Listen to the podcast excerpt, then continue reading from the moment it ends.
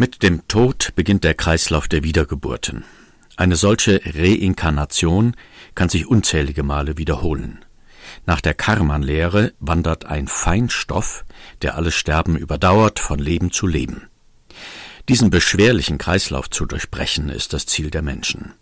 Es geht um die erlösende Erkenntnis des Absoluten. Vor allem der Vishnu-Glaube hat eine umfangreiche Inkarnationslehre entwickelt. Ein Gericht gibt es nicht. Der Mensch richtet sich durch seine Taten gleichsam selbst. All seine Taten beeinflussen sein Karma. Seine guten oder schlechten Lebensenergien entscheiden darüber, in welcher Form ein Mensch wiedergeboren wird. Der lange, schmerzliche Kreislauf der Geburten dient der Läuterung. Für moderne Hindus stehen die positiven Seiten der Reinkarnation im Vordergrund. Sie verhilft zur eigenen Befreiung und motiviert zum Dienst an den Menschen.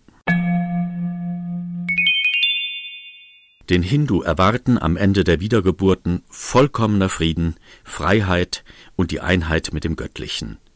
Er kehrt zum Absoluten zurück, ein Zustand wunschlosen Glücks.